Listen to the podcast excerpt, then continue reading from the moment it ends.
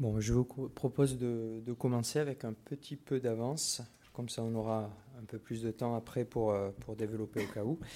Euh, donc bonjour à tous, euh, je suis Olivier Glaise, donc au Centre national la propriété forestière, qui est un établissement public en charge du développement la gestion durable des forêts privées. Et un acteur du coup du, de la compensation carbone hein, depuis le début avec la, création du, label bas carbone euh, sur lequel donc trois méthodes forestières ont été rédigées. Donc c'est un label qui vise aussi d'autres secteurs. On va vous parler que de la, forêt avec donc 71 projets labellisés à ce jour pour un peu plus de 500 hectares. 200 euh, propriétaires et donc à peu près une quarantaine d'entreprises qui ont été euh, accompagnées dans leur contribution carbone. Alors euh, aujourd'hui donc on va être accompagné de quatre personnes. on va commencer par Camille Estouff, donc qui est ingénieur forestier au, au CNPF plus fort et donc qui va nous présenter directement, on va aller dans le cœur du sujet hein, avec les, euh, projets euh, carbone, savoir un peu les, euh, qu'est-ce, que, qu'est-ce qui peut faire un beau projet carbone. Donc on va traiter beaucoup, hein, vous l'aurez compris, de la question des co-bénéfices. On a également donc Fabien Nuyen, donc le responsable achat division pour la filière Liège, donc chez Diam Bouchage, qui est une entreprise donc, qui valorise le liège. Euh, et donc c'est un fervent défenseur du, chêne liège et il va nous parler euh, plus spécifiquement de cette essence et du lien euh, sur le label bas carbone. On est accompagné également d'Elodie Ripoll, la responsable RSE à la branche service courrier colis du groupe La Poste. qui entre autres participe donc à la sélection des, programmes et des projets donc de contribution carbone sur le périmètre France. Et puis euh, Jérôme Rosa, euh, qui est donc ingénieur au Centre national de la propriété forestière Centre Val-de-Loire Île-de-France, euh, et qui est en charge de toutes les thématiques d'expérimentation forestière, de santé des forêts et également de, formation des propriétaires forestiers. Donc je vous propose, euh, pas vous présenter le label bas carbone, hein, ça a été euh, présenté lors de précédentes euh, éditions de Pro Durable, et de rentrer directement dans le cœur du sujet, donc avec les éléments qui peuvent rendre plus finançable, ou en tout cas plus intéressant à financer pour des contributeurs, un projet carbone.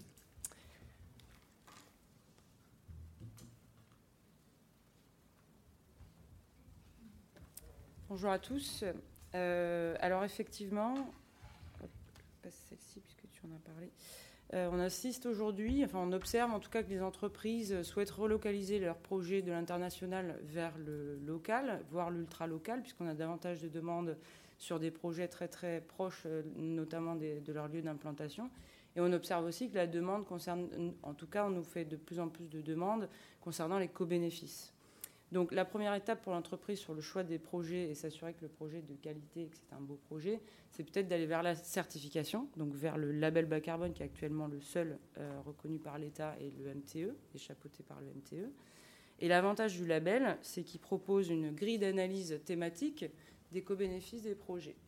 Donc il y a plusieurs thématiques. Euh, c'est un, un système de, de, notation en fait, où on atteint un certain pourcentage de l'optimisation des co-bénéfices dans les projets. Donc on a une première thématique qui est la thématique socio-économique. Donc là, le label va regarder euh, notamment si les entreprises auxquelles on fait appel dans les projets sont des entreprises qui font de la réinsertion sociale. Euh, c'est un exemple parmi d'autres. Hein. Le but aujourd'hui, ce n'est pas d'être exhaustif, c'est de vous donner des exemples. Vous avez ici une illustration euh, sur un projet donc, financé par NG Solutions en Haute-Savoie qui a permis de, créer une véritable dynamique territoriale autour de la, du reboisement d'un massif après une tempête. Donc là, l'idée, c'est que les propriétaires se structurent en fait au sein d'une association pour pouvoir gérer, sans quoi ils n'auraient pas pu le faire, la propriété forestière privée étant très très morcelée. Vous allez avoir euh, des co-bénéfices sur euh, l'impact des projets sur le sol. Donc pour toute plantation, il faut préparer le sol. Ici, vous avez un exemple où on est vraiment au, minimum de l'impact qu'on peut avoir, c'est-à-dire qu'il n'y a pas de préparation du sol. On va euh, reboiser en faisant des trous directement à la pioche. Voilà. La grille d'analyse du LBC propose aussi différents critères en matière de biodiversité. Le premier critère, c'est l'introduction de la biodiversité. Donc là, on regarde le nombre d'essences qu'on va introduire dans, les plantations. alors nous, en interne, on privilégie évidemment le, le mélange d'essences. En moyenne, nos projets au CNPF sont 6 essences par projet. Ensuite, il faut quand même regarder ce que ça implique, parce qu'on peut mélanger des essences de manière très différente. Donc au CNPF, on va euh, favoriser le mélange intraparcellaire d'essences. Vous avez ici l'exemple d'un plan de, boisement où chaque couleur correspond à une essence. Et donc là, on est vraiment sur du mélange euh, par ligne et par bouquet. Le but étant euh, évidemment de, favoriser un vrai mélange et d'éviter que un projet à six essences finalement soit du, un projet où il y aurait des blocs monospécifiques d'un hectare à un hectare et en, réalité pas mélangés du tout.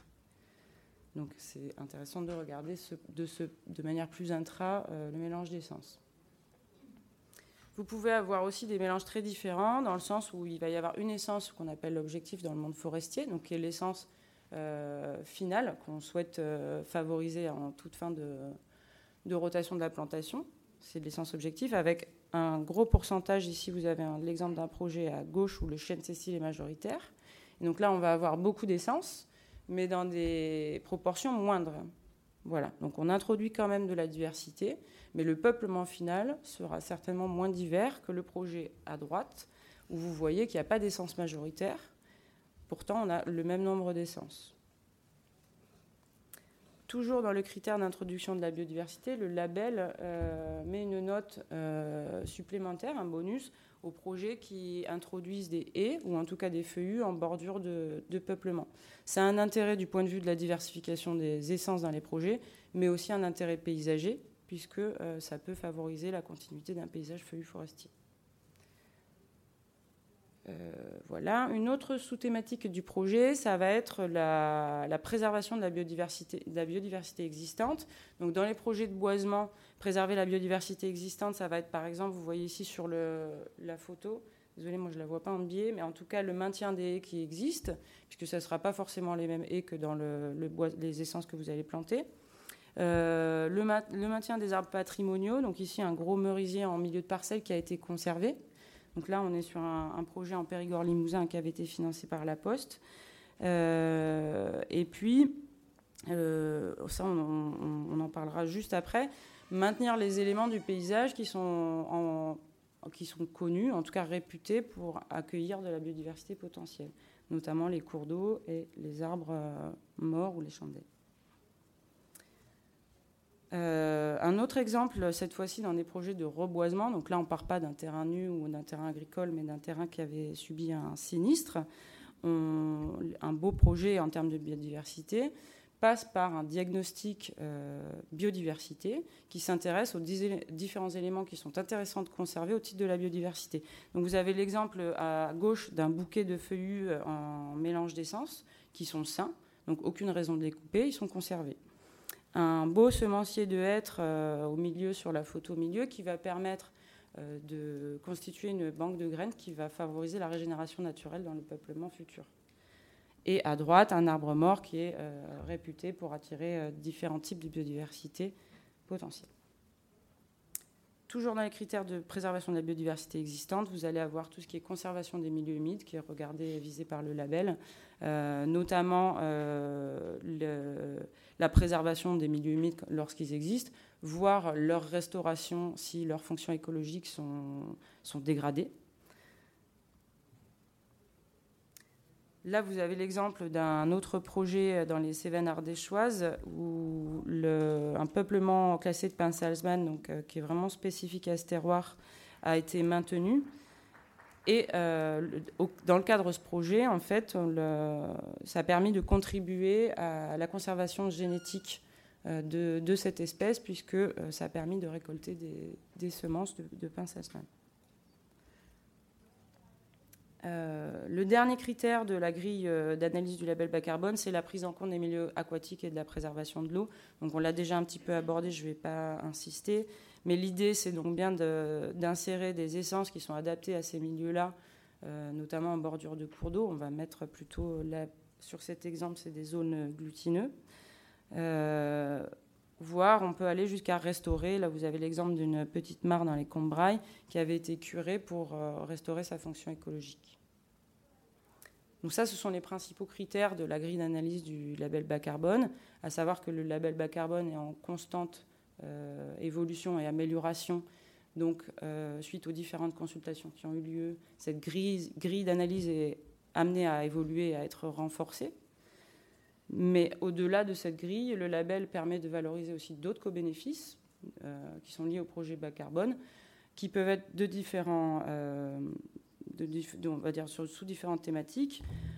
Là, par exemple, vous avez un projet en Dordogne qui avait permis de créer un arboretum, donc à visée euh, scientifique et expérimentale. On a d'autres projets, mais je ne vais pas spoiler l'échange qu'on va avoir juste après, euh, qui, ont, vraiment été assez loin aussi sur les dispositifs expérimentaux.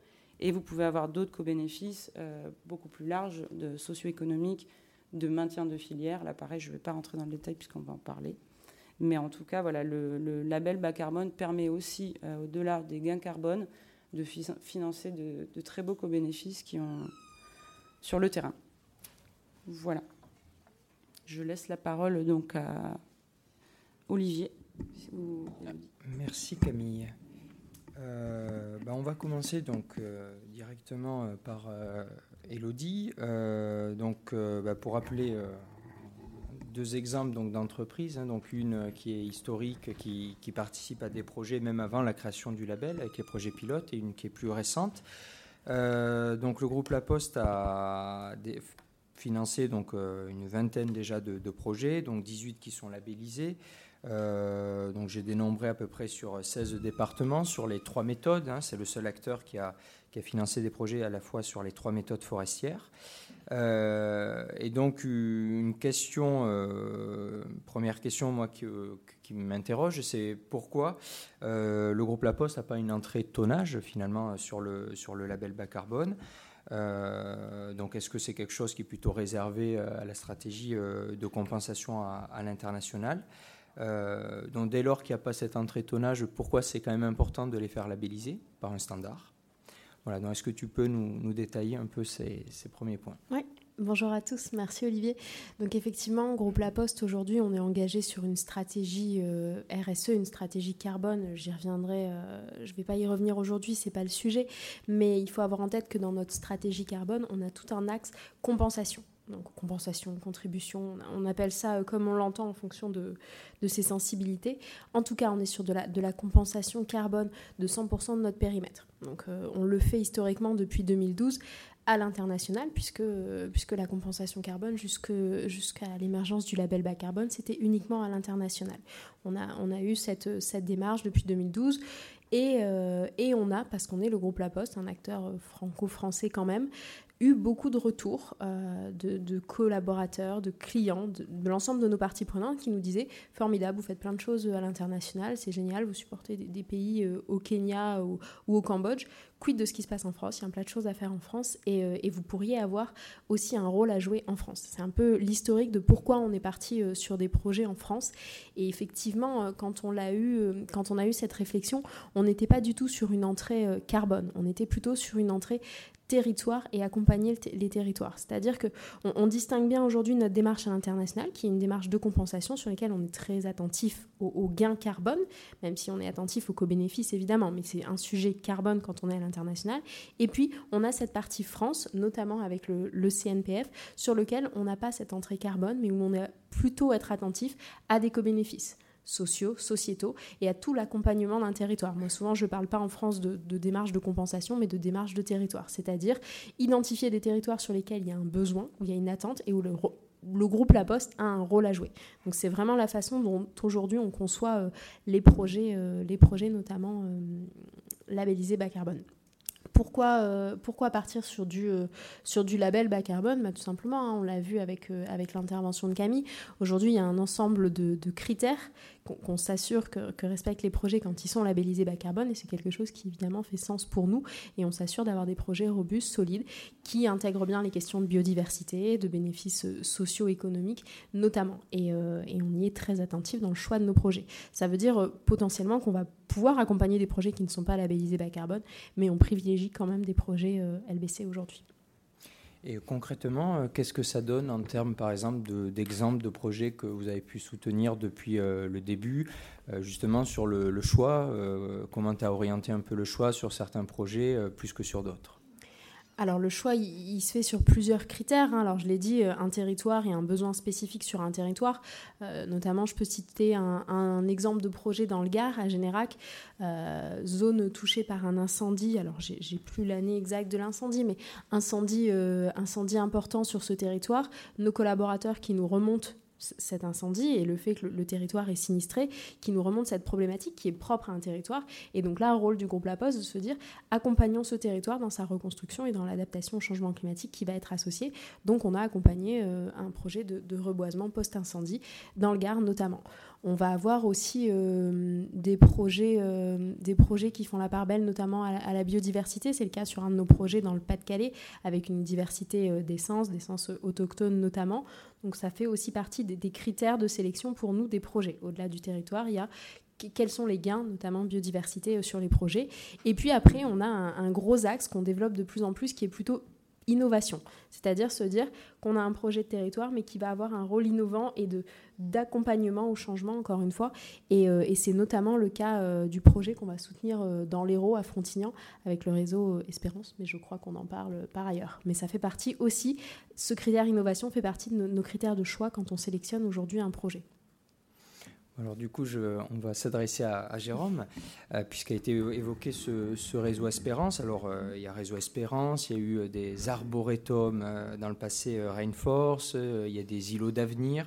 Euh, des tests de comportement d'essence. Donc il y, a, beaucoup, on s'y perd même dans les, dispositifs un peu expérimentaux. Euh, du coup, est-ce que tu peux nous expliquer, euh, bah, déjà première question, est-ce que les propriétaires que tu rencontres au quotidien, est-ce que tu les sens sensibilisés hein, donc, à la question du, changement climatique et bah, comment on, peut essayer d'expérimenter de, pour avoir des connaissances justement pour faire les bons choix pour le futur? Bonjour à tous. Euh, donc effectivement, euh, bah, par rapport aux propriétaires, euh, effectivement, ils sont plus sensibilisés aujourd'hui qu'hier. je pense que la question du, changement climatique aujourd'hui est largement entrée dans, dans, les discussions de la société, donc il n'y a plus à convaincre de ce point de vue-là.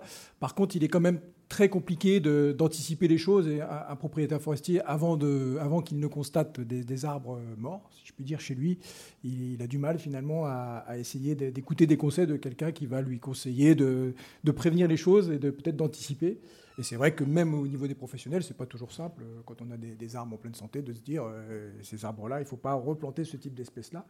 Euh, donc c'est assez complexe et, il nous faut évidemment des, informations, des données scientifiques pour pouvoir à la fois nous étayer notre discours et convaincre les gens. Donc c'est vrai, tu, tu a été cité le, réseau Espérance. Donc euh, c'est un programme, euh, un dispositif expérimental que je vais essayer d'éclaircir, puisque tu dis que c'est pas toujours très clair et c'est vrai.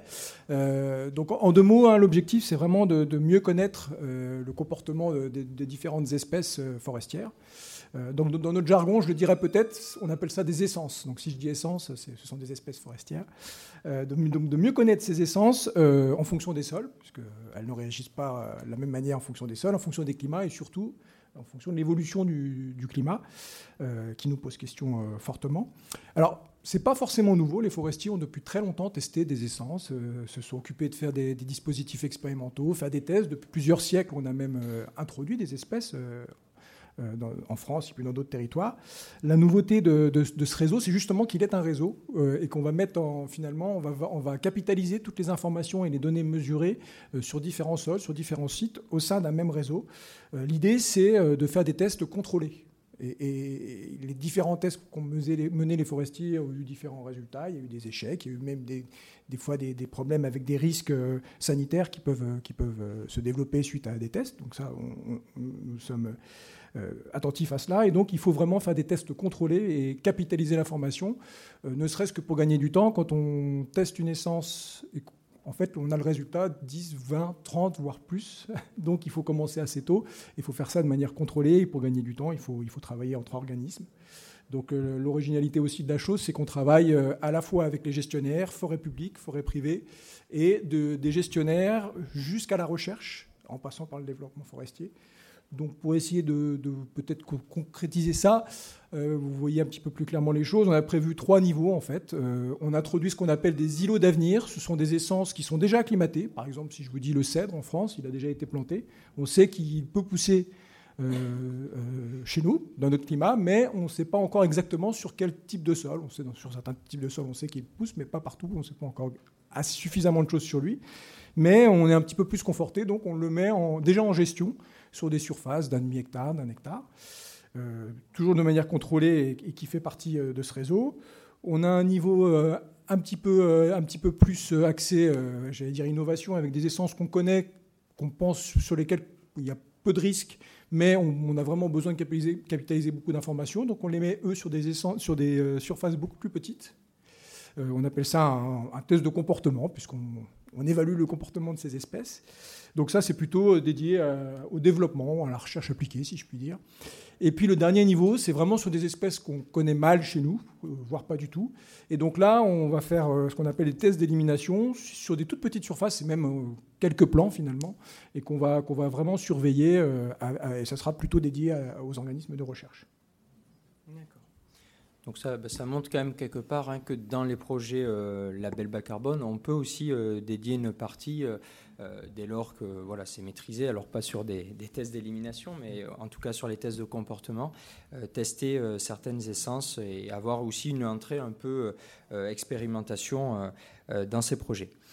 Alors, je m'adresse à Fabien là pour une approche qui est totalement euh, du coup différente, alors qui rappellerait un petit peu la notion d'insetting, hein, donc euh, de compensation carbone sur la, chaîne de valeur euh, sur laquelle tu es directement impacté. Euh, alors, comme euh, je dirais euh, tout Quidem, j'ai plutôt l'impression d'une filière Liège en France qui est quand même pas hyper dynamique par rapport aux, voilà, voisins sardes, portugais ou, ou espagnols. Donc voilà, est-ce que tu peux nous expliquer bah, pourquoi du coup ça t'a paru important donc d'aller donc sur ce, type de projet et notamment sur le chêne Liège puisque jusqu'à présent il n'y avait jamais eu de projet euh, vraiment euh, sur cette essence-là dans le cadre du label. Ben, bonjour à toutes et à tous. Euh, tout d'abord, je voulais remercier ben, le CNPF pour le travail qui a été fait et surtout de me permettre de présenter une essence qui est magnifique, enfin une matière qui est magnifique, le liège. Bon, je ne vais pas vous faire un cours dessus parce qu'on pourrait y rester plusieurs heures. Mais le liège, c'est une matière qui est juste fantastique, qui vient d'un arbre qui s'appelle le chêne liège qu'on trouve euh, essentiellement dans le bassin méditerranéen. Et Olivier l'a souligné, c'est une essence qui souffre euh, beaucoup et qui pourtant, euh, qui souffre non pas, alors qui souffre du réchauffement climatique, mais qui souffre surtout de l'absence de la main de l'homme. C'est-à-dire que c'est des essences qui ont été une essence qui a été largement abandonnée. Alors, si je prends par exemple le cas de la France, la France pesait 14 000 tonnes de liège sur quatre bassins de, de production les Landes, la Provence, les Pyrénées-Orientales et la Corse. Aujourd'hui, de ces 14 000 tonnes, il reste à peine moins de 1000 tonnes, en moins de 100 ans à peu près. C'est-à-dire qu'en un siècle, la totalité de la filière française s'est effondrée. il y a plein de raisons, on pourra en parler euh, peut-être par la suite euh, lors des questions, mais bon, on va dire que c'est surtout des raisons euh, socio-économiques. Alors, une petite aparté sur le liège. Euh, donc moi je travaille pour euh, le groupe Neo, qui est un groupe qui est spécialisé euh, au service pour les vignerons, et je fais partie de la division bouchage. Alors la division bouchage, ma société Diam Bouchage, c'est 3 milliards de bouchons. Alors 3 milliards de bouchons, il faut entendre 3 milliards de bouteilles à boire par an, d'accord? 3 milliards de bouchons, c'est 30 à 35 000 tonnes de liège par an. Pour vous donner un ordre d'idée, c'est entre 3 et 3 fois et demi le poids de la tour Eiffel. Donc c'est ce que j'achète moi par an pour faire 3 milliards de bouchons. Alors ces bouchons, vous allez les retrouver euh, un peu partout, sur les champagnes, les grands crus. je vous dirai comment les reconnaître euh, par la suite. Mais euh, le projet de replantation que j'ai mené, notamment, alors d'abord en, solo avec la région PACA, c'est clairement ce que, dit Olivier, c'est l'insetting, c'est-à-dire que c'est dans ma zone, plutôt dans ma, chaîne de valeur. C'est-à-dire qu'aujourd'hui, j'ai besoin de liège, et vous l'avez bien compris, euh, même si je suis le premier acheteur de liège en France, euh, par rapport à ce que je vous ai dit tout à l'heure, on, est seulement la, filière française, après avoir pesé 14 000 tonnes, n'en pèse plus que 500 aujourd'hui. Voilà. Donc euh, le chêne liège, cette, cette plantation a permis en tout cas de, relancer une filière dans le Var, en Provence, puisqu'on a commencé par là. on est très très loin des autres productions du bassin méditerranéen, notamment le Portugal qui pèse jusqu'à 100 000 tonnes de liège. Euh, alors avant de rentrer dans les détails euh, du label bas carbone, euh, je voulais juste insister sur le fait qu'on avait déjà réfléchi, nous, un cercle vertueux. C'est-à-dire qu'aujourd'hui, le succès de ma, société vient du fait que les bouchons que nous fabriquons, que nous produisons, sont indemnes de goût de bouchon. Et ça, c'est cocorico, puisque ma boîte est française et le, procédé de nettoyage du liège est également français, il vient du, CNRS. et c'est un, processus au CO2, on pourra en reparler par la suite. Et donc en gros, euh, planté dans le Var, c'était récolté dans le Var, c'était transformé par une technologie française, des bouchons qui sont ensuite revendus aux viticulteurs du Var. Donc si vous passez en Provence et que vous ouvrez une bouteille de rosé de Provence, puisqu'on bouge pas mal, et vous voyez un, marqué un petit logo Diane sur le bouchon, bah, vous saurez que ça vient en fait euh, du terroir dans lequel vous vous trouvez. Alors c'était, euh, si je ne me trompe pas, un projet euh, de restauration post-incendie. Hein. Voilà, donc il y a eu beaucoup de... Bah, euh, cette année, malheureusement, vous connaissez tous l'actualité qu'il y a eu avec les incendies. Bon, on voit beaucoup ces dernières années de projets donc, de dépérissement, scolite de l'épicéa, calarose du frêne, maladie des bandes rouges du. Euh, donc là, je m'adresse plutôt à toi, Jérôme. Euh, donc on a euh, connaît un peu l'état du coup de la, forêt française au quotidien, voilà, comment un conseiller forestier, hein, quel qu'il soit, euh, forêt publique ou, privée, euh, finalement peut aider le, du coup, le propriétaire dans, ses choix, puisque les choix bah, vont être faits. Dans le label bas carbone, on va certifier un calcul pour une durée de 30 ans, mais les essences elles vont rester bien au-delà de 30 ans, donc souvent sur des durées euh, bien supérieures à, à 80 ans. Euh, donc comment faire pour aider ces, propriétaires-là? On a souvent des questions. Est-ce qu'il y a des essences miracles euh, justement pour, pour lutter contre ce changement climatique? Ou encore, est-ce qu'on a des, bah, des outils est-ce, Comment on intègre un peu tous les jours dans l'aide à la décision le climat et ce climat plus chaud qu'il nous faut prévoir dès, à présent eh la seule chose, déjà, je peux commencer par dire que le métier de forestier n'est pas très simple en ce moment, parce que euh, bon, les, forêts dépérissent, tu l'as dit, et on a une énorme incertitude. Euh, alors pas sur le changement climatique, parce qu'on sait euh, vers où on va, en tout cas dans la direction, mais on a énormément d'incertitudes sur la rapidité, sur l'ampleur et sur la répartition géographique. Et puis un autre paramètre aussi, ce sont les précipitations, c'est important pour, pour les végétaux. Et on ne sait pas exactement comment ils évoluent. Pour l'instant, on a l'impression qu'on a moins de pluie euh, quand on en a besoin, à savoir euh, en période de végétation. Mais voilà, on a, il nous manque encore des, données plus précises pour pouvoir choisir précisément quelles espèces, et je parle d'espèces au pluriel, euh, il faudrait conseiller. Le, constat étant posé par rapport aux propriétaires forestiers qui, nous posent des questions sur comment, qu'est-ce que je dois faire pour demain, etc. La, la seule chose aujourd'hui pour laquelle j'ai une conviction et, que je peux à peu près assurer, c'est que, bon, par rapport à ta question, quelle est l'essence miracle euh, C'est qu'il n'y a pas d'essence miracle, et je pense que ça serait même dangereux qu'il n'y en ait une. Euh, donc il faut pas. On a plutôt entre deux extrêmes l'essence miracle et ne rien faire du tout, euh, tout un panel et tout un gradient de solutions qui existent et qu'on doit, se doit de proposer aux propriétaires. Donc, je vais vous citer comme ça quelques exemples. Des espèces qui sont encore sur des bons sols, qui sont encore adaptées, qui ne sont pas vulnérables, on fait de la régénération naturelle. des essences un petit peu plus, des espèces qui sont un peu plus en difficulté, mais qui poussent encore, on fait ce qu'on appelle des enrichissements, c'est-à-dire que petit à petit, on introduit d'autres espèces. bien sûr, quand le cas est très compliqué, où on a de la mortalité, etc., on, bah, on l'a vu, on, peut remplacer l'essence soit par des espèces qu'on connaît, soit faire des tests comme on l'a vu. L'idée, c'est vraiment d'avoir un panel de solutions. Et après, bon, en général, euh, la question qui suit, c'est comment on choisit ces solutions. Et, en fait, sur, quoi on travaille actuellement, et je pense qu'on a beaucoup progressé, c'est justement sur le diagnostic. C'est-à-dire qu'on doit être beaucoup plus fin euh, au niveau du diagnostic des sols, parce que les sols, ça se passe sous nos pieds, et euh, il faut les regarder encore c'est pas toujours très accessible, mais il faut, regarder ce qui se passe. Donc les sols, c'est vraiment une clé importante. Hein. Comme souvent, les arbres manquent d'eau et le sol stocke de l'eau. Donc il faut évidemment euh, évaluer ça plus précisément, et, diagnostiquer le climat. Le climat, on, a souvent parlé de données climatiques comme ça, régionales. En fait, il y, a des, très fortes variations locales. Il faut qu'on soit un peu plus fin de ce point de vue-là. Mieux, prendre en compte effectivement les prospectives d'évolution, notamment du GIEC. Mieux connaître les espèces aussi, leur, leur comportement, leurs exigences, même les provenances selon les, endroits d'où ils viennent. On en a parlé avec des programmes de recherche. Euh, et, aussi être formé sur les aspects sanitaires, c'est-à-dire mieux être, mieux, mieux formé sur les aspects de vigilance par rapport aux maladies. Euh, tu l'as dit, il y a aussi euh, un contexte assez, compliqué pour les forestiers, c'est ce contexte de mondialisation. On a beaucoup d'échanges, de transports, et donc les maladies circulent. Et tous les jours, on découvre sur certaines espèces des maladies un peu nouvelles. Enfin, tous les jours, j'exagère un peu, mais assez fréquemment, et certaines d'entre elles sont très préjudiciables. Donc, euh, voilà, je pense que l'une des réponses, enfin les deux réponses pour moi, c'est euh, diversifier les approches et euh, avoir un diagnostic plus fin. à titre d'exemple, on a développé par exemple un, une manière, enfin, un outil de diagnostic un peu novateur et je, pense qu'on n'est pas loin de, prendre une bonne piste, si je puis dire. je vous l'ai dit, il y a beaucoup d'incertitudes et quand il y a une incertitude, l'une des manières de, pouvoir appréhender cette incertitude, c'est finalement d'essayer d'évaluer le risque. De ne pas dire, voilà, c'est cette solution qu'il faut prendre, c'est plutôt d'essayer d'évaluer face à un propriétaire en lui disant si vous allez vers cette solution, vous avez plus de risques. Euh, vers cette solution-là, vous avez moins de risques. Et puis après, bah, le propriétaire forestier, le gestionnaire sera plus ou moins un joueur, entre guillemets, euh, et, aura sa décision personnelle.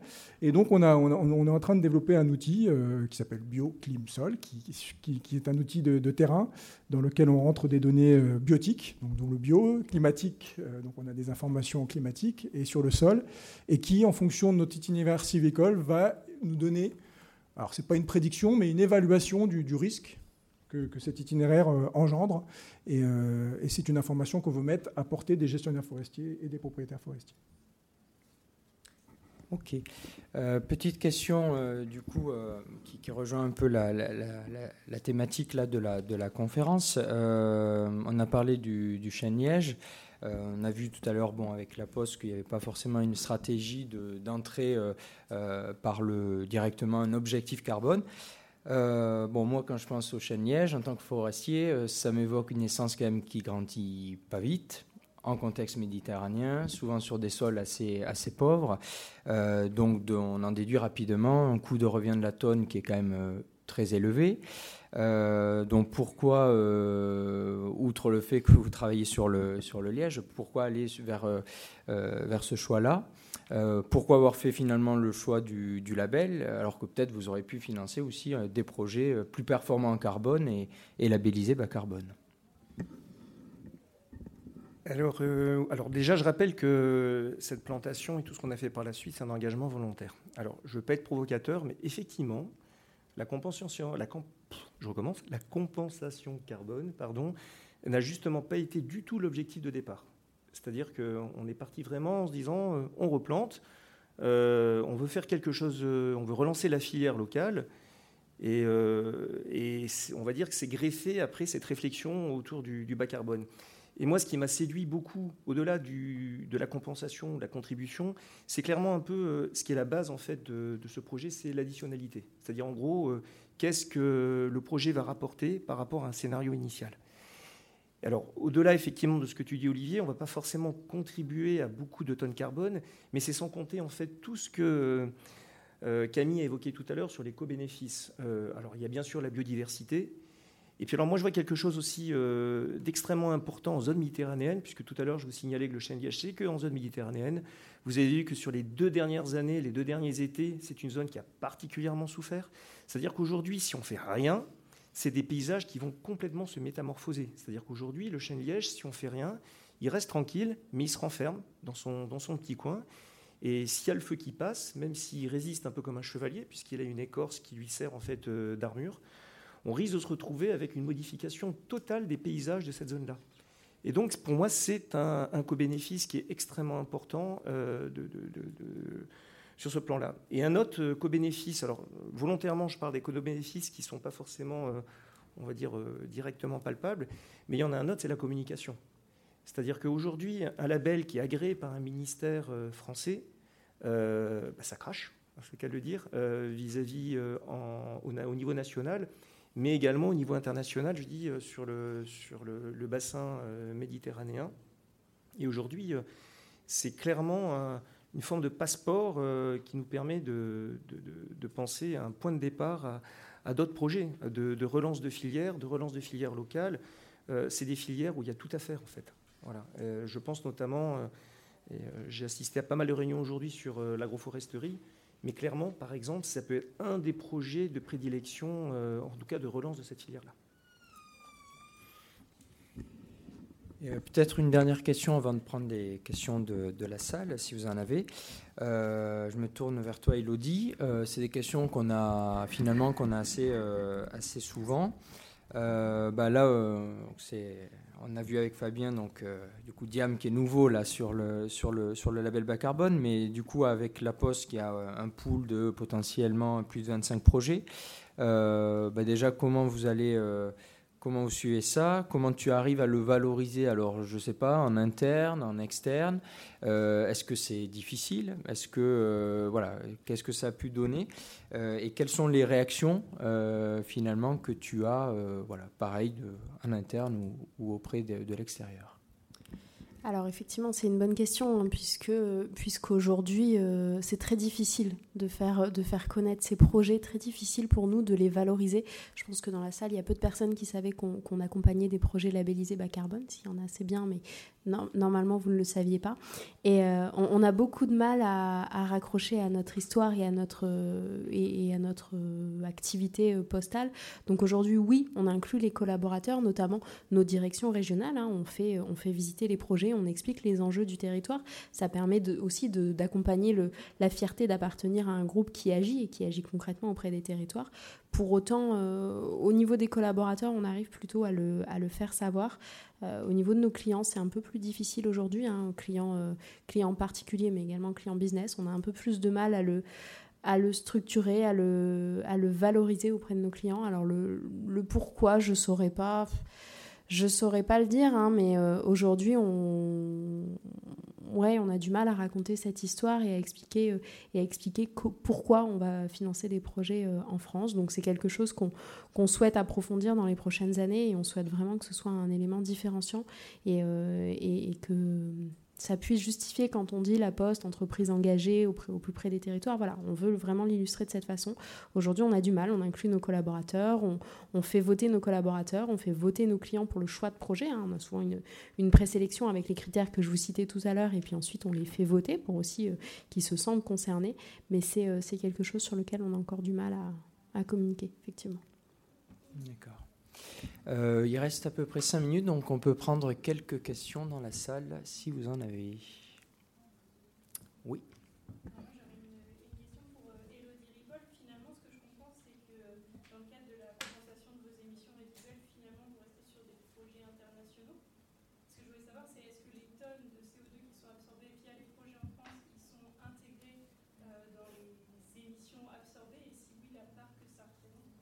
Alors, simplement pour euh, remettre un peu de, chiffres dans, votre question, merci hein, pour cette question. Euh, à l'échelle du groupe La Poste, chaque année, c'est 2,7 millions de tonnes équivalent CO2 qui sont, euh, qui sont à compenser. C'est nos émissions résiduelles. C'est énorme, hein, mais aujourd'hui, on est un logisticien, donc on fait rouler des camions et, et, malheureusement, on fait encore voler quelques avions pour les colis qui partent à l'inter à l'international. Et euh, donc 2,7 millions de tonnes, hein, évidemment, même si on, souhaitait le, faire uniquement en France, on ne pourrait juste pas. Donc aujourd'hui, euh, aujourd'hui l'ensemble des projets labellisés bas carbone, Olivier, tu me corriges si mon chiffre est mauvais, mais je crois que c'est autour de 15 000, 15 000 tonnes équivalent CO2 sur une durée de 30 ans je ne vous fais pas, euh, je vous fais pas l'affront du calcul, hein, mais clairement, on est obligé, si on veut compenser l'intégralité de nos émissions, de passer par l'international. C'est euh, la réalité aujourd'hui des chiffres et la réalité de, la disponibilité des, crédits carbone euh, en France. Donc oui, on passe par l'international, mais on essaie à l'international d'être sur des projets très qualitatifs et qui respectent hein, l'ensemble des critères que j'ai pu vous présenter et le, les exigences qu'on pose aujourd'hui sur les projets en France, on les pose aussi sur nos projets à l'international ça va être des choses un, petit peu différentes, mais c'est à peu près les mêmes choses et c'est ce qui, euh, ce qui nous permet d'être plutôt à l'aise quand on dit que oui, euh, c'est quasiment 100% de notre compensation qui est à l'international, hein, mais, euh, mais une, compensation qui reste qualitative. Et puis après, oui, on a un tout petit pourcentage qui est en France, qu'on essaie d'augmenter, mais, mais on ne peut pas compenser l'intégralité de nos émissions. en France. Peut-être demain, quand on aura réussi à réduire drastiquement nos émissions, on pourra être sur de la 100% compensation 100% France, mais pour l'instant, ce n'est pas le cas. Après, petit complément, hein, se posera la question effectivement s'il y a des, énormes volumes de, différentes sociétés. Hein. donc on peut penser aussi à la, loi climat et résilience avec les, compagnies d'aviation, mm. euh, pourra se poser aussi à un moment donné la disponibilité hein, de, des, projets euh, sur le territoire français, parce qu'il ne faut pas oublier que c'est un standard euh, de compensation carbone. Donc il y a des critères et donc tous les projets ne sont pas éligibles. On ne peut pas faire du label bas carbone sur toutes les parcelles en France. Donc il y a des critères assez exigeants qu'il faut respecter, des critères aussi d'éligibilité. et donc bon, ben, il y a des projets du coup qui ne peuvent pas être éligibles. Donc ça peut être aussi, euh, pour le moment, ce n'est pas le cas. Il y a beaucoup plus de projets, donc euh, le, label est, en essor au niveau des, financements entreprises. Mais euh, voilà, jusqu'à quel point Donc ça, on le verra dans les années qui viennent. Et, puis, euh, pour, compléter aussi, hein, en lien avec ce que, dit Olivier, il y a aussi, nous, dans notre posture et la façon dont on conçoit l'accompagnement des projets en France, hein, je vous l'ai dit, c'est des, projets de territoire pour nous. On n'a pas non plus vocation à, quand bien même on le pourrait, à, à avoir tous les projets labellisés euh, qui existent. L'idée, c'est aussi de, laisser à nos, petits copains autres entreprises des projets et qu'on soit tous dans, cette dynamique euh, positive.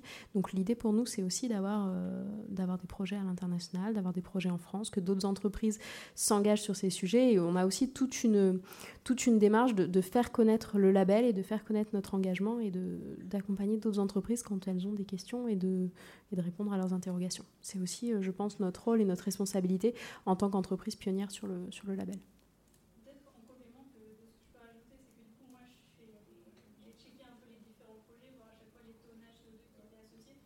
c'est qu'en moyenne, on était à peu près à du 8 tonnes en CO2 équivalent. Et je me dis, est-ce qu'il y a vraiment des entreprises qui ne peuvent passer que par le label bas carbone ou choisir ces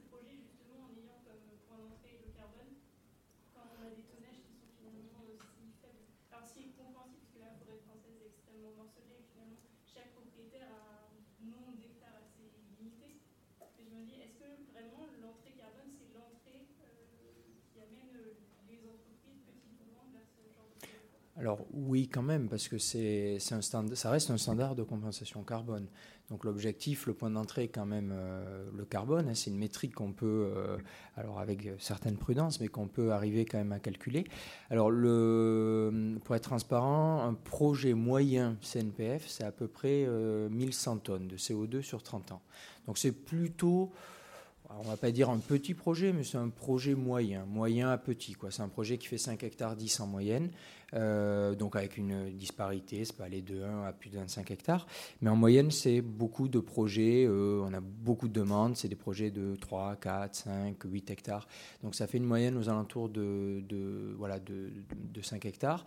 1000 euh, tonnes en moyenne et le, souvent les projets les plus petits c'est quand même 200-300 tonnes. Donc la difficulté, effectivement, ce sera pour des entreprises où parfois on a des sollicitations de citoyens. Un Français émet à peu près 10 tonnes équivalent CO2. Euh, ça, c'est vrai que sur le label, euh, bah, c'est pas très adapté parce qu'on calcule forcément le carbone sur 30 ans. Donc sur 30 ans, c'est même si on est en zone méditerranéenne avec du chêne-liège, ça sera plusieurs dizaines de tonnes de CO2 déjà sur un, hectare. Donc euh, euh, pour les petits tonnages, c'est vrai que le label est pas forcément le, on va dire, euh, le plus adapté, mais c'est le seul standard qui puisse garantir une opération de compensation carbone en France. Donc il n'y a pas trop le choix aussi. Et puis après, hein, la compensation, je le disais sur une précédente intervention, la compensation, elle s'envisage surtout quand on a fait en amont de la réduction. Donc l'idée, c'est que demain, les entreprises aient aussi des, émissions résiduelles moindres. Et donc pourquoi pas, après, ça pourra s'envisager. On prend une dernière question? Excusez-moi, les 1000 tonnes, je n'ai pas bien écouté. Retenu, les 1000 tonnes sur 30 ans, c'est par an ou c'est en 30 ans? C'est un, le, le, label bas carbone, fait les méthodes forestières, euh, valorise, labellise un tonnage qui est calculé sur une durée de 30 ans. Sur la durée de 30 ans. Alors le projet, probablement, euh, c'est plus, hein, puisque le, projet ne va pas s'arrêter à l'année 30. Hein. Après, euh, euh, si on plante du chêne, on va être sur plus de, 120 ans. Mais le calcul qui va être certifié, la, partie qui sera générée en compensation, c'est sur 30 ans. Oui